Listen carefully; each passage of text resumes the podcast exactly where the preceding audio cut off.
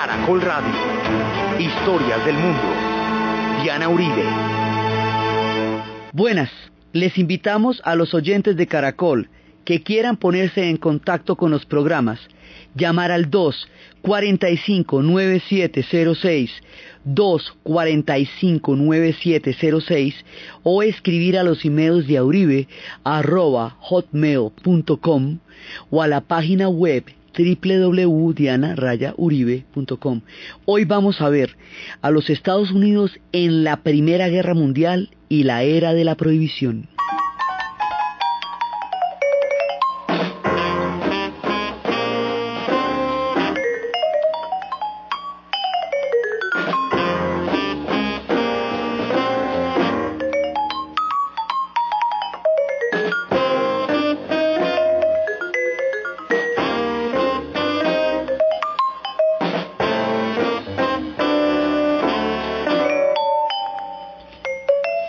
La vez pasada estábamos viendo las historias de los soñadores, los espíritus de Walt Disney y la manera como él creyó en un mundo imaginario hasta que lo hizo visible para todos, y estábamos viendo el espíritu enloquecido de los hombres que surcaron los cielos con la esperanza de realizar el viejo sueño de Ícaro, la historia de los hermanos Wright.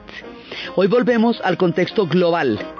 ¿Qué está pasando en el mundo y qué está pasando en los Estados Unidos con respecto al mundo? Estados Unidos había tenido una política de aislamiento siempre.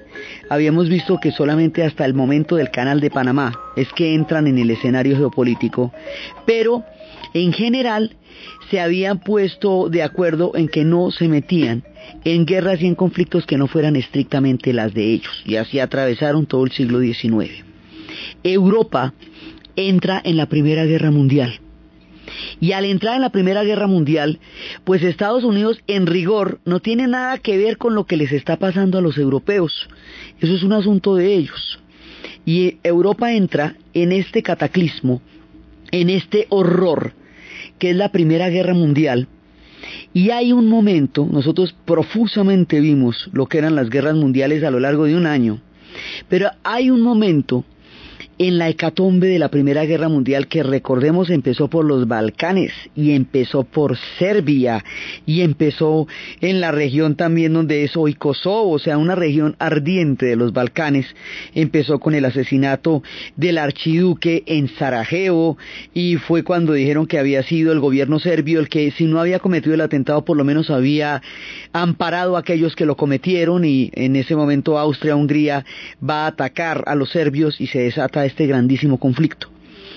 En la mitad de la Segunda Guerra Mundial se van a retirar los rusos, que eran una parte integrante de las potencias aliadas, porque estalla la revolución bolchevique.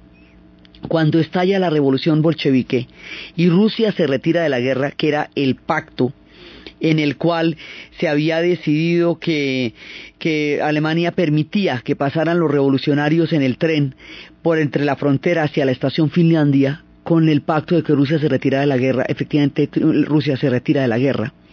En ese momento, los alemanes piensan que ya ahí sí se les facilitan las cosas porque el frente oriental entero ha caído y es cuestión de mover todas las tropas que están en el este, moverlas hacia el oeste. Hay antecedentes de hundimientos de barcos. Entonces resulta que en 1915 habían hundido el barco Lusitania. Ese era un barco de pasajeros, un barco inglés en las costas de Irlanda arriba. Lo hundieron los alemanes y ahí había 128 ciudadanos norteamericanos. Hay una vieja regla en la Marina que se cumplió durante más de 300 años por entre todas las guerras europeas en ultramar, y es que usted no hunde la tripulación de un barco, de un barco mercantil ni de un barco de pasajeros porque no son en rigor objetivos de guerra. Entonces, usted, si usted va a hundir el barco, que porque lleve armas a la que sea, usted salva la tripulación y la lleva en su propio barco. No ahoga a la gente porque es que en el mar no hay opción. Si a usted le hunden el barco, pues es como matarlos a todos personalmente. Entonces, las reglas de la Marina decían que usted siempre tiene que salvar la tripulación. Con los submarinos, con el invento de los submarinos en la Primera Guerra Mundial, no se pueden salvar las tripulaciones porque sencillamente el submarino no las puede albergar.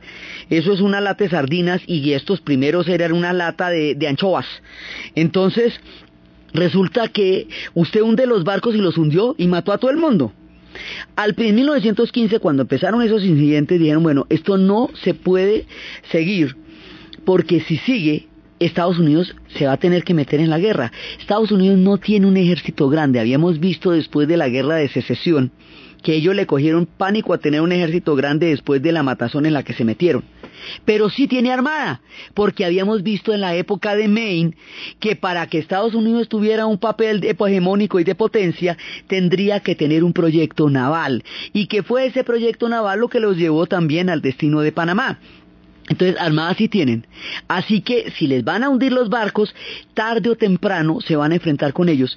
Estados Unidos está separado de Europa por el Océano Atlántico. Y es en el Océano Atlántico donde se va a dar la guerra. Una parte de la guerra submarina se va a dar ahí. Entonces, los alemanes hacen las siguientes cuentas. Si Rusia eh, ha, ha salido de la guerra, todas esas divisiones se pueden mover y los Estados Unidos no tiene ejército. O sea, no tiene un ejército capaz de meterse en una guerra del tamaño de la, de la Primera Guerra Mundial. De aquí a que lo arme, nosotros alcanzamos a ganarle al resto y de manera que cuando entren los Estados Unidos ya no hagan mayor diferencia. O sea, es un, un movimiento calculado en días. Entonces, los que están resistiendo son los británicos. Vamos a asfixiarlos, decían los alemanes, vamos a asfixiarlos bloqueando el acceso de los barcos a la isla. Eso significa hundirlos para que no le lleguen los suministros y las provisiones. Entonces, asfixiando a los ingleses y derrotándolos, los ingleses no se rinden. Eso, digamos, es un, un, cálculo mal hecho. Si usted cree que los ingleses se van a rendir, olvídese. Y cuando menos cuando usted se mete con ellos en casa, olvídese. ¿Sí? Ellos la dieron durísima también. Entonces, la idea era asfixiar a los ingleses, los franceses ya estaban muy mal porque toda la guerra fue en su territorio, fue allá. Entonces estaban terriblemente mal. Entonces la, la, cuestión era con los ingleses, era como vencer a los ingleses antes de que Estados Unidos entre, de manera que cuando los Estados Unidos entre ya no haga una diferencia sustancial. Esa era la jugada. Entonces, la prohibición de, de hundir los barcos que ellos habían aceptado entre 1915 y 1917, dos años no van a hundir más barcos. Pero después del 17, después de la caída del frente ruso, después de la salida de Rusia de la guerra, vuelven a hundir los barcos para asfixiar a Inglaterra, si pilla para que no lleguen los suministros. Eso llevará poco a poco a que los Estados Unidos se involucren en la guerra. En la opinión pública norteamericana, la gente no se quiere meter en la guerra como a cuente qué como por qué se van a meter en una guerra que es europea. Pero las cosas se van complicando.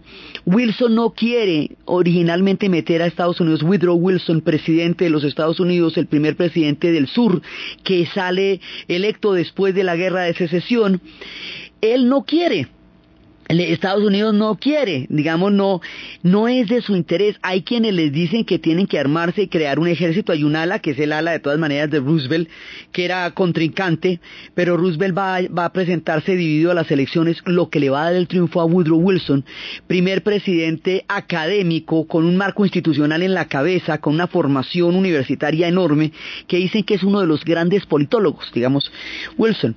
Entonces, él no quiere meterse, eh, Roosevelt le dice que debe meterse, hay como posiciones encontradas, pero en general no hay una idea de meterse en la guerra. Pero de pronto se van a encontrar por estas cosas del destino con el telegrama Zimmerman. El famoso telegrama Zimmerman es un comunicado que iba para los mexicanos, que se lo encontraron los ingleses y que corriendito le fueron a contar a los gringos. El telegrama era una propuesta del alto mando alemán a los mexicanos de apoyarlos en una guerra, en la Primera Guerra Mundial, a cambio de que ellos los apoyaran en una guerra contra los Estados Unidos para retomar las tierras de México que les habían sido arrebatadas a mediados del siglo XIX, según vimos en la historia. Es decir, ustedes le declaran la guerra a los Estados Unidos, se hacen aliados nuestros y a cambio de eso nosotros los ayudamos a recuperar la, cantidad de México que les quitaron. Entonces, los mexicanos no le pararon bola, ni siquiera les alcanzó a llegar muy bien la cosa, porque los mexicanos no es que los Estados Unidos está enfrente, encima, encima, encima, eso era meterse en un problemón muy grande. Pero ese telegrama sí le da la señal a los Estados Unidos de que ahí hay un peligro grande y que tiene que intervenir. Entonces, en ese momento, ya con los incidentes de los barcos que se han venido hundiendo, con el pasarse por la faja las reglas de las tripulaciones y las reglas marinas. Y ya con este incidente ya ahí sí se meten, desde les toca meterse. Pero ellos no se quieren meter como potencia beligerante, porque ellos no tienen velas en ese entierro. Ellos quieren meterse a terminar la guerra, a hacer la paz, a crear un nuevo orden histórico distinto, eh, que deje atrás semejante horror, ellos quieren meterse con un ánimo muy distinto porque ellos no tienen esa cadena de odios que los europeos tienen en ese momento y que se están dirimiendo en ese drama. No es claro el propósito de la Primera Guerra Mundial, no lo es. Y a medida que pasa el tiempo lo es menos. O sea, ¿por qué el mundo se fue a semejante desastre, a semejante tragedia? Eso no es claro. Son una serie de factores entre arrogancia, estupidez, eh, prepotencia, que ineficiencia, y demencia que llevaron al mundo a semejante horror. Entonces, tampoco le queda claro a estos para qué se van a meter. Cuando Rusia eh, sale de la guerra, entonces ya no es una potencia autócrata, porque es que defender a la Rusia de los Ares también queda un poco extraño. Semejante autocracia, matando al pueblo de hambre y usted ir a defenderlos, pues pues a los Estados Unidos les quedaba complicado. Ahora, cuando Rusia se sale de la guerra, cuando hay una, digamos, una transición, entonces sí se puede decir, y que los demás pueblos están, están virando hacia democracias. Ya en el final de la guerra 17, la guerra termina en el 18, se puede decir que están ayudando a crear una democratización en Europa. Ya, ya puede como cuadrarles un poco la cosa. Se meten en el final de la guerra, y hacen la diferencia en términos estratégicos porque le dan un auxilio a Inglaterra y a Francia que estaban muy, pero muy, eh, muy en ese momento muy eh, golpeadas ya por la guerra. Lo que no calculan los alemanes es que Estados Unidos es una potencia industrial, ya en ese momento lo es. Es una potencia industrial con recursos ilimitados logran montar un ejército con mucha mayor velocidad de lo que los alemanes hubieran pensado, así que el tiempo que ellos creían tener en realidad no lo tienen. Los Estados Unidos se meten en la Primera Guerra Mundial y para mandar los suministros a Inglaterra lo hace con convoys porque Armada sí tiene. Entonces manda los que convoys y un convoy de esos, primero no lo pueden atacar con facilidad y segundo le llueve plomo a los submarinos el que usted quiera, pero les llueve plomo, entonces ya sí empiezan a atacar a los submarinos y ya el dulce ya a mordiscos, ya no tienen toda la ventaja que creían tener por haber eh, Rusia salido de la guerra y haber liberado el frente oriental. Los alemanes pensaron que estaban a las puertas de ganar la guerra y la entrada de los Estados Unidos hace una diferencia en ese sentido y se produce con mucha más prontitud y con mucha más contundencia de la que los alemanes habían calculado en ese momento. Entonces, rápidamente terminan la guerra ya en ese instante, pero los Estados Unidos quiere que haya una paz sin vencedores, que haya unas Naciones Unidas, es decir, que haya un organismo de intermediación que evite que los conflictos se generalicen y se lleven por delante a todas las naciones a la vez, que los conflictos cuando se vayan produciendo a nivel local se puedan solucionar a nivel local y no se rieguen como una mancha de aceite y no comprometan a todo el mundo, sino que se puedan ir intermediando. Era la idea de crear la sociedad de las naciones, era la idea de zanjar eh, las diferencias, de acabar con los odios, de crear otro tipo de estructura en Europa, pero no era el caso. Resulta que el fin de la Primera Guerra Mundial no se hace sobre la paz, sino sobre la venganza. Esta guerra estaba planteada en los términos en que o despedazan a Alemania o Alemania despedaza a Europa del Este, eh, según el que hubiera ganado. Entonces despedazan a Alemania, Francia se venga, Francia arrodilla a Alemania, la humilla, le salta encima, le saca la lengua, se saca el clavo de, de la batalla de Sedán.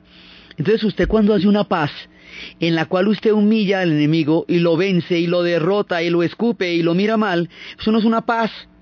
Eso llamaría John Maynard Keynes, el gran economista americano, una paz cartaginesa, que era la que le ponían los romanos a Cartago cuando destruyeron a Cartago y lo borraron del mapa. Entonces, eso lo que es es una paz cartaginesa. O sea, los arrodillaron. Entonces, en esa, sobre esa base, ¿qué paz va a hacer usted ahí? Esta guerra quedó terriblemente mal terminada, lo cual va a llevar a la segunda. Por eso habíamos dicho en su momento que eso es una sola guerra en dos, en dos etapas, la primera y la segunda. Esto va haciendo que los acontecimientos queden tan terriblemente organizados que vayan a llevar a la segunda. Entonces, cuando los Estados Unidos ve que ahí no hubo nada chévere, que no pudieron hacer una paz eh, duradera, porque la paz se hizo sobre humillaciones, venganzas y odios. Una paz puesta sobre esos términos es un aplazamiento de un futuro conflicto. Entonces no se logró la paz. No lograron una neutralidad porque al estar Francia comandando todo y habiendo desarrollado un nivel de poderío como el que hizo, la misma Sociedad de las Naciones, como tenía que ratificar el Tratado de Versalles, y el Tratado de Versalles era la postración de Alemania, entonces eso no daba el clima de neutralidad que se necesita para que un organismo sea realmente intermediador. Luego, la Sociedad de las Naciones estaba viciada de entrada. O sea, eso nació muerto porque lo estaban mandando los mismos que querían someter a los vencidos. Estados Unidos, por lo tanto, no ratifica la Sociedad de las Naciones porque así no, así no paga. Así no vale la pena si lo que están haciendo es empoderarse de la venganza y utilizar las instituciones que deberían ser neutrales para eh, someter a los demás y avalar sus propios tratados y todo. Entonces eso así no es, no es chévere, eso no, no crea paz. Entonces los Estados Unidos sale terriblemente frustrado de esta, de, este episodio de la segunda, de la primera guerra mundial. Salen muy frustrados. Mientras los europeos salen destruidos, absolutamente destruidos, mientras la razón se ha suicidado, mientras la civilización ha colapsado, mientras la idea de que la guerra es la política por otros medios, ¿cómo no? Póngase a creer eso para que vea que puede armar una guerra mundial. Crea que la guerra es la política por otros medios y mire lo que pasó, 10 millones de muertos, 15 millones de mutilados. Eso fue lo que pasó con la idea del siglo XIX todo alegre, que la política es, que la guerra es la política por otros medios. ¿Cómo no? Mira lo que llevó esto a Europa. Entonces, los europeos entran en shock quedan destruidos moralmente, aplastados, terribles, y ese dolor inmenso, inmenso es lo que el surrealismo va a poder traducir en el arte. Es una época muy dura después de la Primera Guerra Mundial. Nunca nada así tan terrible había pasado, por eso decíamos que era la Gran Guerra y no la Primera, porque a nadie se le ocurría que después de una barbaridad de estas fuera a haber una segunda los Estados Unidos no va a quedar tan golpeado porque ni es en su territorio, ni es su guerra, ni son sus odios, pero sí quedan pensativos. Acabaron de asomarse a las puertas del infierno. Vieron de frente el rostro de la oscuridad en los campos de batalla europeos, y su corazón se queda apesadumbrado y pensativo de haber vivido y haberse, haberse acercado a una experiencia tan terrible como fue la Primera Guerra Mundial.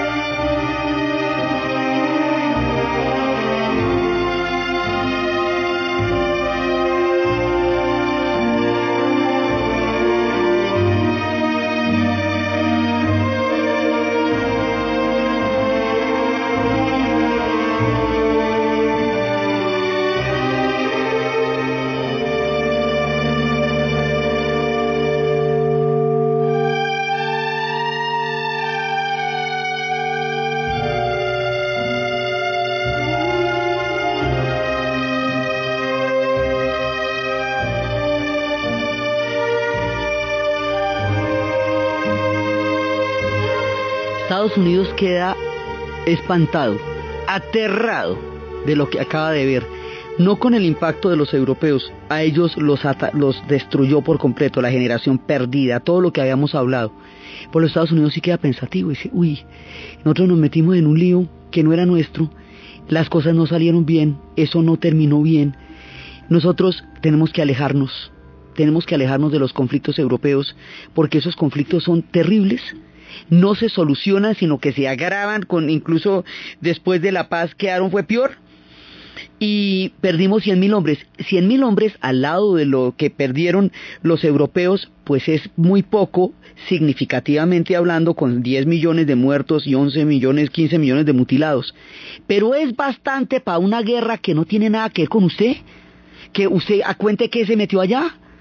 Entonces, dicen, en ese momento, cuando entran en contacto con los demonios europeos que llevaron a la guerra, ¿Se acuerdan por qué fue que cogieron esos barcos en el siglo XVI huyendo de la Inglaterra desgarrada por las guerras religiosas, que parecía no acabar nunca? ¿Se acuerdan por qué llegaron a América y por qué hicieron ese proyecto? Y dice, ay, de verdad que los europeos se pueden meter en conflictos enormes. Y nosotros hicimos esta nación fue para escaparnos de esos conflictos.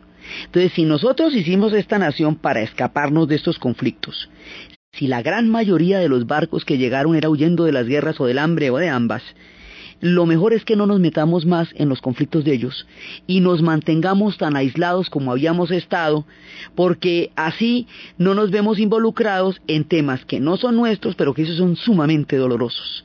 Entonces, esta reacción, esta sensación de frustración y de, y de de haberse metido en esto tan tenaz. Produce varios tipos de reacciones psicológicas. Hay una reacción que es la de volver a lo americano, volver a la normalidad, volver a, la, a lo que ellos habían hecho. Dice, nosotros estamos construyendo aquí un proyecto que a nosotros nos parece muy chévere y que nos hemos gastado un siglo en invenciones, en desarrollo, entonces vamos a seguir con lo que es estrictamente americano y ahí les entra la xenofobia contra los europeos entonces empiezan a trancar la migración, ya termina la era de la isla Ellis y de todos los barcos cargados de miles y miles de personas, ya no, porque ahorita empiezan, si vienen de Irlanda les parecen anarquistas, si vienen de Italia, les parecen eh, subversivos también. Si vienen de Alemania, bueno, les parece, todo el mundo les parece que los ataca y empiezan a cortar la migración europea. Primero no la hubo durante la guerra porque nadie podía salir de allá pero después de la guerra tampoco los van a aceptar cuando Europa se deshace en sus conflictos. Entonces hay xenofobia, hay fuertes tensiones sociales y ahí empiezan a cerrar la migración. De ahí en adelante la migración sería muy restringida ya sería en las fronteras con Canadá o con México, pero la gran migración europea termina básicamente en, las proporciones en que llegó a ser con la Primera Guerra Mundial. Al interior de los Estados Unidos, además, había toda clase de tendencias. Los irlandeses vivían furiosos con los ingleses porque habían tenido una gigantesca rebelión y la habían aplastado. Los italianos se sintieron que no estaban contentos con el fin de la guerra. Un montón de tensiones internas también se daban. Entonces aquí hay dos tipos de reacción. Por un lado, se pliegan sobre sí mismos, se vuelcan sobre su propia cultura y se vuelven otra vez autorreferenciales, es decir, solamente mirándose a sí mismos porque quedaron espantados con la experiencia de haberse metido en una guerra con Europa. Entonces, eso por un lado. Por el otro lado, hay otro efecto, y el otro efecto es que cuando la gente ha vivido guerras y ha estado tan cerca de la muerte, y ha estado tan, digamos, en contacto con la destrucción, lo primero que viene después de las guerras también es la rumba. Y vienen los locos años 20 y la gente quiere rumbear, pero lo que llaman rumbear, y bailar, y bailar de todo. Y entonces son los, los grandes salones con esas esferas giratorias brillantes que se ven sobre los salones, y el charleston, y el swing, y el jazz, y toda, digamos, hay una necesidad voraz, vertiginosa, loca, de enrumbarse para dejar atrás la guerra y sus fantasmas. Y eso también pasa en Europa en medio de su desolación, pero en Estados Unidos esto es la locura, los famosos y locos años 20.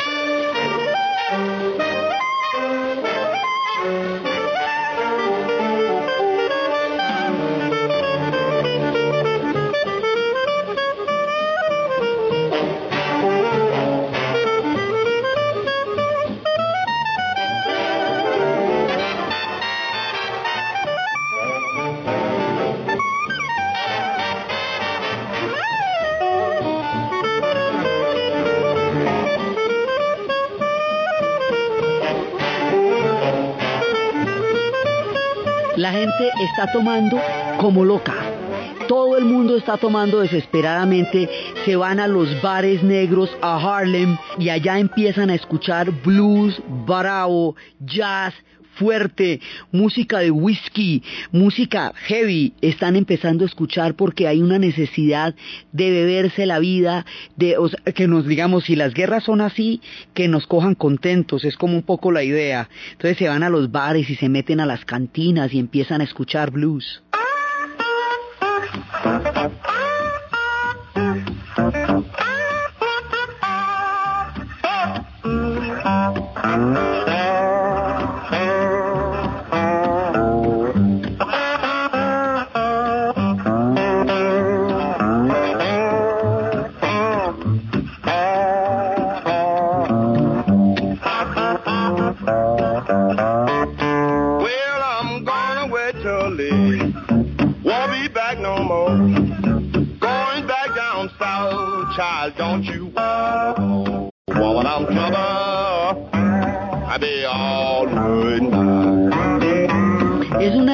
De frenesí, es la época en que eh, Scott Fitzgerald escribe El Gran Gatsby.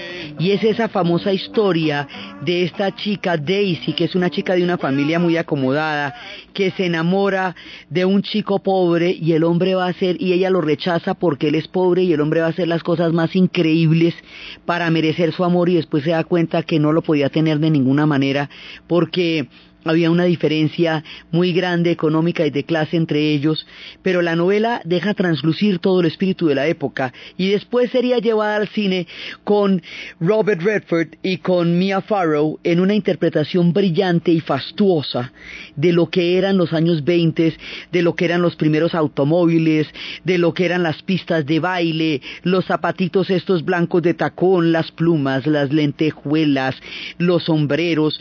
Es una época, digamos, frenética en la cual la gente quiere fastuosidad, pompa, lujo, quiere sacudirse de una época en que los asustó muchísimo. Es un tiempo en que la gente va a los bares y en que los cantineros están casi a la orden del día porque todo el mundo va al bar a emborracharse y a hablar con el cantinero y aquel al que todos los cantineros lo conocen pues es el más llevado de todos.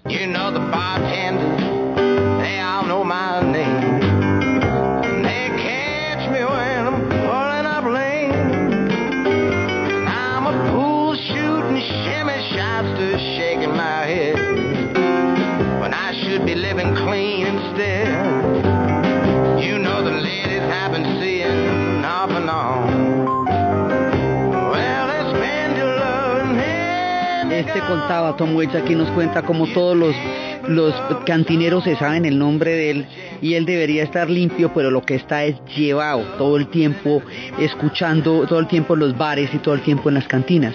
Entonces hay, por un lado, hay todo esto, hay un desenfreno, una locura eh, muchas cosas están pasando a nivel social, también en la época en que llega el voto para las mujeres, los movimientos sufragistas que han estado sacudiendo eh, la primera mitad del siglo XX en Inglaterra y en Estados Unidos, y la participación y la cooperación de las mujeres eh, como enfermeras en la guerra y, y todo lo que ellas, digamos, fueron propositivas en eso también, y todas las luchas llevan a que en 1919 llegue el voto para la mujer.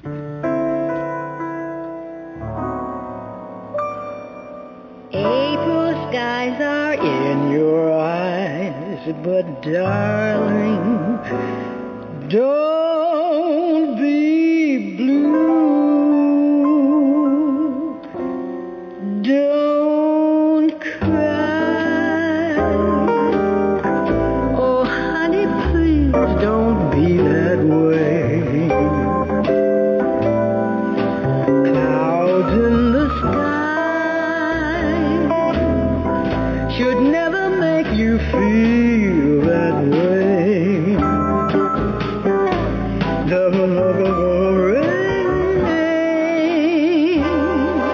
mujeres finalmente acceden al voto antes de que los negros, hombres y mujeres, puedan votar realmente, antes de que nuestra dulce Ella Fitzgerald, que estamos escuchando, pueda participar del voto, bueno, eso van a pasar cualquier cantidad de cosas porque eso no va a suceder sino hasta la era de Kennedy, de John F. Kennedy, que van a poder en realidad votar las comunidades negras en el sur de los Estados Unidos, pero las mujeres que era otra comunidad, otro sector de la sociedad marginado de las decisiones políticas, empiezan a votar después de la Primera Guerra Mundial. Y eso ya eh, augura un siglo donde eso va a cambiar, la condición de la mujer va a cambiar radicalmente. Entonces, por un lado, la gente está rumbeando como loca. Hay reformas sociales, hay climas de agitación, hay movimientos sindicales, hay de todo, digamos, moviéndose al mismo tiempo. Y la rumba es loca y desesperada, pero por el otro lado viene una tendencia. De todas maneras, Estados Unidos es un proyecto puritano en su origen fundacional.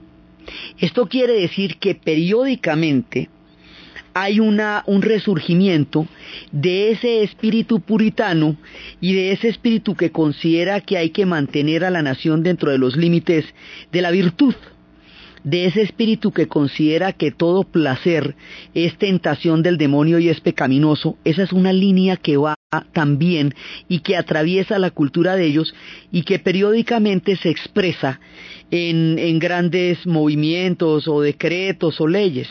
Entonces hay un análisis que dice que hay que preservar la sociedad americana, no solamente de las influencias y los demonios europeos, sino de los vicios que corren al interior de ella misma.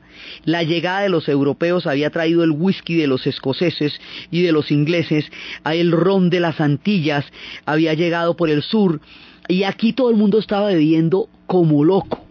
Entonces empiezan a ver que la bebida propone, trae una cantidad de problemas sociales, de problemas familiares, de una cantidad de líos que trae el alcohol. Entonces, a partir del hecho de que el alcohol genere problemas sociales al interior de los Estados Unidos y que se haya consumido en grandes cantidades, se les ocurre todo este clima de desazón, de frustración, de proteger su propia cultura, de tratar de volver a las fuentes, lo enfocan única y exclusivamente hacia el alcohol. Se les ocurre que el alcohol es la fuente de todos los males y lo vuelven un factor único, desconociendo todo lo demás que estaba pasando y les da contra el alcohol. Y les da y entonces esto se va volviendo tan fuerte. Siempre ha habido movimientos contra el alcohol y las damas del Ejército de Salvación Nacional entraban en las cantinas del oeste y todo a, a, a, arengar a los borrachos que estaban en los bares. Eso siempre ha habido, pero es que a esta hora se va a volver en serio. Entonces, hay dos tipos de tendencia, los secos y los mojados los que son partidarios de la prohibición del alcohol y los que no lo son. Durante la guerra, la idea era que no se hacía mucho alcohol porque se necesitaba todo para poder sostener el ritmo de la guerra, entonces como bajarle a cualquier cosa que no sea la producción de lo que se necesita para la guerra. Pero ahora que se está produciendo tanto porque todo el mundo necesita rumbear, entonces el tema entra a ser debate. Antes han hablado de esto otros presidentes. Lincoln decía que él no tomaba porque le gustaba tanto que le daba miedo. Siempre ha habido, el tema siempre ha estado recurrente, pero ahora se volvió una cosa muy complicada y pasó de ser un movimiento, de ser una tendencia, de ser una postura política, a ser una enmienda a tener un carácter ya casi ya constitucional, mejor dicho, una, un, un efecto legal ya eh, en toda la nación. Y les da por prohibir el alcohol. Cuando prohíben el alcohol, en lugar de suprimirlo de la práctica cotidiana, de la gente, lo que van a hacer es convertirlo en el negocionón. El alcohol se vuelve clandestino. Y hay toda clase de contrabando de whisky. La gente tiene pocillitos como de tinto y ahí lo que estés tomando. Y todo el mundo empieza a, a pasarlo por debajo de cuerda pero está rodando alcohol a la lata. y si empiezan a importar cervezas europeas, las mejores, whisky. El alcohol, normalmente los tragos que se estaban consumiendo antes de la prohibición tenían 40 grados bajito bajito. Entonces esto era bárbaro. Entonces ahora dijeron que no se podía tomar nada que tuviera más de un 5 de 5 grados de alcohol, es decir, un postrecito. Entonces resulta que la gente lo que pasa es que empieza a tomar, todo el mundo con ganas de rumbear y usted va y pone la prohibición en todos los rumberos y toda la gente que quiere beber empieza a asistir a los alambiques clandestinos. Y esto va a hacer que una, una serie de tendencias y de situaciones que se vivían en el mundo de los inmigrantes ahora cojan un carácter muy complicado. Los italianos habían llegado en condiciones difíciles de migración, huyendo del hambre de Sicilia, de las guerras, de la, de la creación de, de Italia como país, y tenían unos movimientos de defensa al interior de los barrios italianos, de defensa de que, pues de todas las demás comunidades, de, o sea, es una situación muy vulnerable la del inmigrante. Cualquiera puede abusar de él, así que ahí había como una gente que los defendía, que los protegía que venía desde Sicilia, donde existían grupos de protección y defensa de una isla que ha sido mil veces invadida, de una isla que tenía además eh, que crear códigos propios porque siempre estaba en situación de invasión. Por eso hay una de las versiones que dice que cuando los franceses los invadieron, crearon un grupo clandestino que decía muerte a la Francia Italia de Anela dicen, eso es una de las versiones que hay. El asunto es que estos grupos que ya existían desde allá, pero que tenían un carácter puramente de supervivencia en condiciones de migración masiva, ahora, con la prohibición del alcohol, se van a montar en el contrabando de alcohol y se van a volver crimen organizado. Y el crimen organizado va a invadir todas las regiones y ahí empieza a surgir dentro de la sociedad norteamericana un fenómeno completamente nuevo que se conoce como la mafia.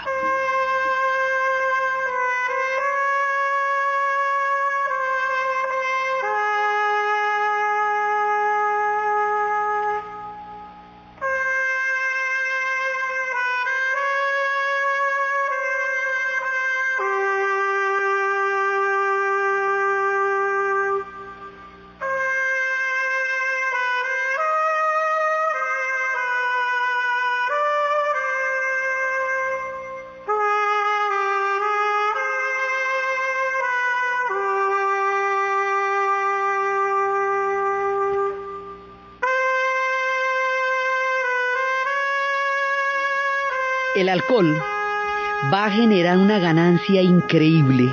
El crimen organizado se va a tomar las calles y habrá ciudades enteras que caerán bajo el imperio de este crimen que es el caso de Chicago. Y las figuras como Al Capone entrarán al orden del día porque se ha generado un negocio gigantesco. Con los vicios, cuando la sociedad trata de, suprimirlos, en lugar de erradicarlos, lo que los hace es más populares, más costosos y más corruptos. Y eso fue lo que pasó con el alcohol. El alcohol llevó a una locura y llevó al crimen organizado y de eso no se han podido librar. Y esa es la época en que Cuba se va a volver, desde ahí es desde donde se va a volver el burdel del imperio, porque en Cuba sí se podía tomar. Entonces es que cuando se iban todos allá a poder rumbear porque no podían beber en los Estados Unidos. Esto desata, ahora, como es la sección de vicios, entonces los vicios los controla directamente la Reserva Federal, pues son los que van contra los vicios. Entonces se va, se monta todo una, el tesoro. En la oficina del tesoro es la que controla el problema de los vicios. Y como esto va a ser, toda la prohibición va a ser contra eso, entonces es cuando va a surgir de la oficina del tesoro la figura de Elliot Ness y sus intocables.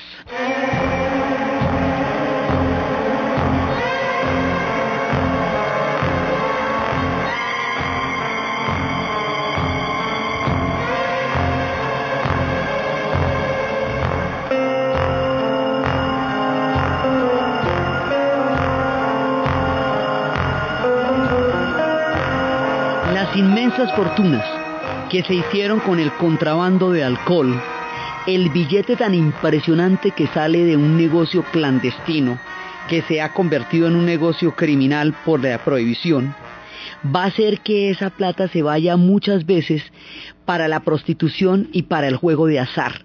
Así que los casinos se disparan y eventualmente todo el billete que se hizo de la prohibición va a desembocar en la creación de una ciudad en el desierto que represente todo esto que serán Las Vegas. Have you ever had the feeling that the world's gone and left you behind? Have you ever had the feeling that you're that close to losing your mind? You look around each corner, hoping that she's there. You try to play it cool, perhaps, pretend that you don't care. But it doesn't do a bit of good. You got to seek till you find,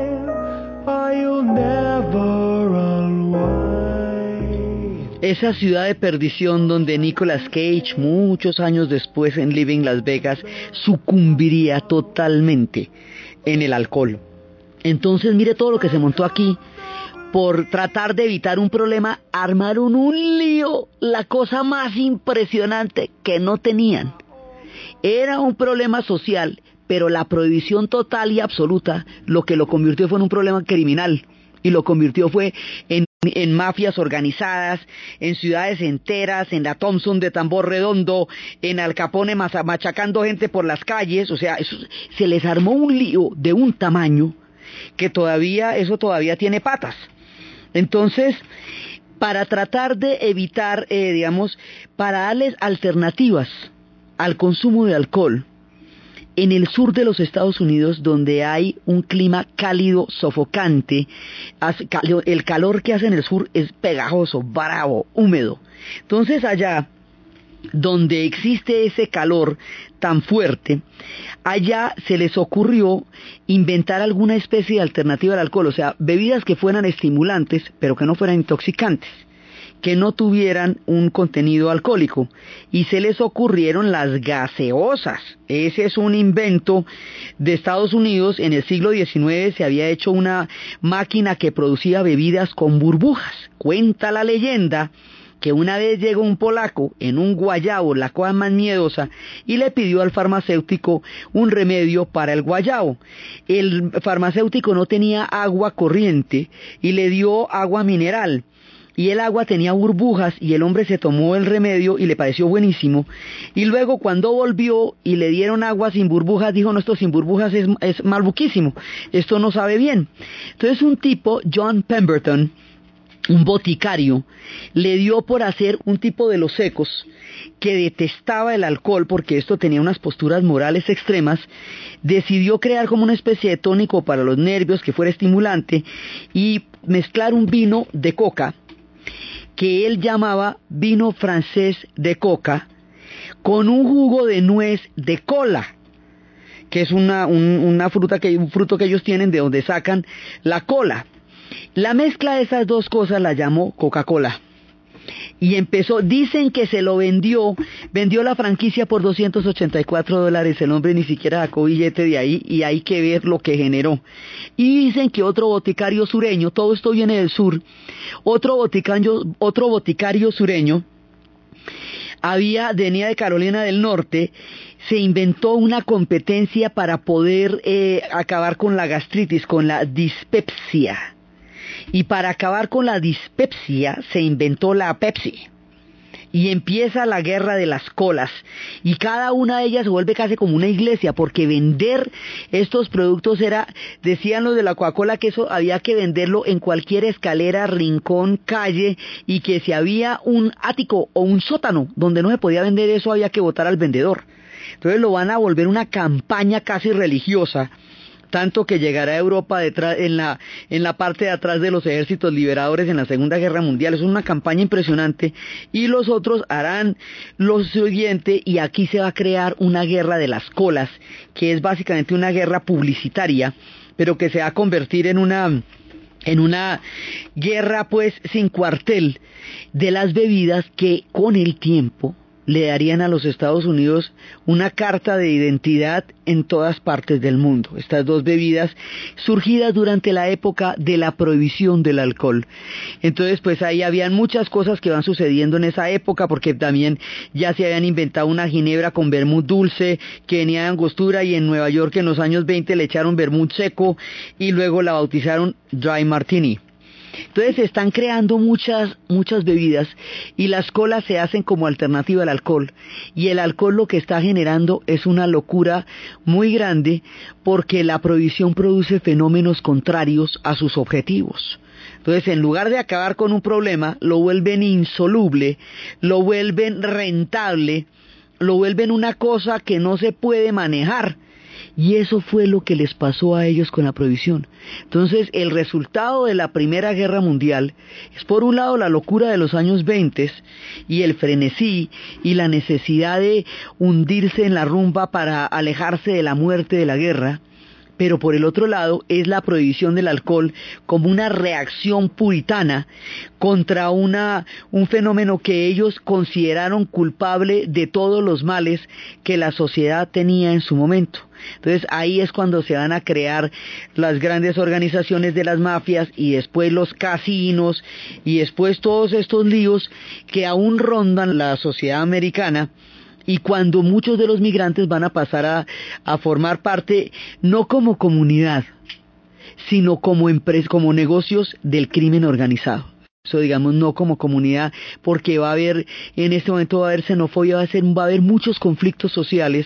Esto se desata en una época en la que también además hay en la que además hay cantidades de, agitación sindical porque la ley antimonopolio eh, lo que hacía era eh, vetar a los sindicatos entonces los sindicatos están empezando a crear los derechos de los trabajadores las jornadas de las ocho horas eh, digamos hay un clima de agitación en muchos sentidos. Esta década es, es muy efervescente en los Estados Unidos porque estaba creando los movimientos sindicales, los movimientos sociales, el crimen organizado, la, eh, la, rumba frenética, la conciencia de una guerra terrible, todo eso está pasando a la vez en diferentes planos de diferentes cosas, no necesariamente conectada una cosa con otra, pero todo eso está pasando a la vez.